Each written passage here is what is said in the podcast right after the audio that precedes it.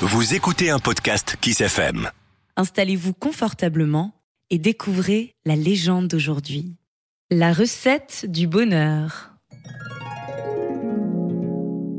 Le fils unique du Seigneur était un doux rêveur. Il n'aimait rien tant que se promener dans la forêt et la campagne. Le nez au vent, il laissait son esprit vagabonder où bon lui semblait, s'arrêtant parfois pour noter quelques vers ou une idée particulièrement intéressante qui lui traversait la tête. Si son père considérait ses escapades d'un œil indulgent, il espérait bien qu'avec le temps, le jeune homme occuperait ses journées à des activités plus sérieuses, plus matures, plus productives. Parbleu, un comté à gérer, ce n'était certes pas une affaire de poète. Un jour, le damoiseau partit de bon matin pour profiter de la fraîcheur. Il baguenaudait dans la verdure lorsqu'il croisa tout à coup un troupeau de moutons. Ceux-ci, quoique de belle allure, n'avaient rien de particulièrement frappant. En revanche, leur bergère était la créature la plus exquise, la plus gracieuse, la plus enchanteresse qu'on pût voir. Le garçon resta saisi, frappé par l'amour. Figé comme une statue, il la regarda passer. Elle poussait au derrière avec une baguette de bois quelques petits agneaux tentaient de ralentir leur allure.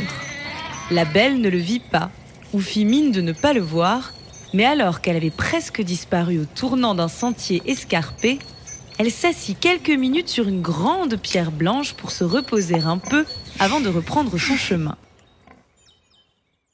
Rentré fort tard, l'héritier du comte ne desserra pas les dents du dîner. L'air absent, il afficha tout au long du repas un sourire niais qui agaça considérablement son père. Il ne répondit pas aux questions qu'on tenta de lui poser et partit se coucher tôt en fredonnant une charmante chanson romantique. Évidemment, le lendemain, à la même heure, il retourna au même endroit.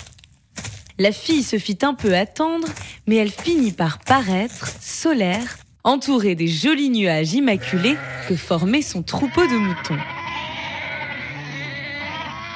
Le jeune homme, une fois de plus pétrifié, la regarda passer sur le chemin, le cœur sur le point d'exploser.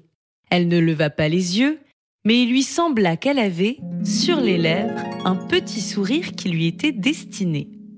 Il n'osa pas la rejoindre lorsque, comme la veille, elle s'arrêta et s'assit sur la pierre au bord du chemin.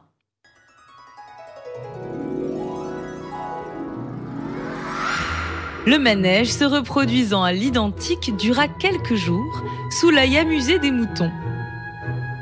Enfin, par une belle après-midi, alors que son timide soupirant n'était pas au rendez-vous et qu'elle en concevait du dépit, la bergère trouva gravé sur la pierre blanche un poème lui déclarant sa flamme. À peine avait-elle fini de le lire, car c'était une bergère instruite, que le fils du comte apparut. Il la prit dans ses bras et elle accepta de l'épouser. C'était sans compter la réaction du papa, car celui-ci fut épouvanté par la perspective. Quoi? La chair de sa chair avec une gardeuse de moutons Enfin, on n'était pas dans un conte de fées. Mais son rejeton insista avec tant de douceur il fit preuve de tant de persuasion qu'il finit par flancher. La main sur le cœur, il déclara que si l'aspirante fiancée réussissait à accomplir un exploit la rendant digne d'une telle union, il réviserait son jugement et l'accueillerait comme sa bru. Les amoureux réfléchirent longtemps. Ils envisagèrent mille et une façons de prouver la valeur de la demoiselle, laquelle, de fait, n'était pas seulement jolie, mais aussi intelligente et avisée, bienveillante avec autrui et digne de confiance quand elle donnait sa parole. Hélas, à chaque nouvelle idée, le garçon qui connaissait bien son père hocha la tête en fronçant les sourcils. Cela ne suffirait pas, cela ne suffirait pas. Le désespoir les guettait. Heureusement, la jeune fille eut soudain une inspiration elle proposa de cuisiner pour son futur beau-père de merveilleux poissons d'or. le mets le plus délicat, le plus délicieux, le plus savoureux qui soit, certainement capable d'attendrir le cœur le plus endurci. Aussi intrigué qu'alléché, le comte accepta, allant jusqu'à lui ouvrir la cuisine de son château pour qu'elle puisse aisément officier. La bergère alla donc pêcher la plus belle des carpes.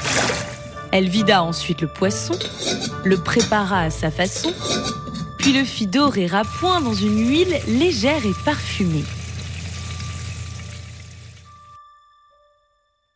Le seigneur de Ferrette, en savourant son plat, pleura d'émotion.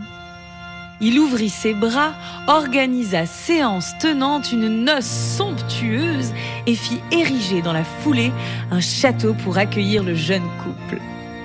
Celui-ci fut construit sur la pierre blanche sur laquelle le poème avait été gravé. De nouveaux podcasts Kiss FM à découvrir chaque semaine. Kiss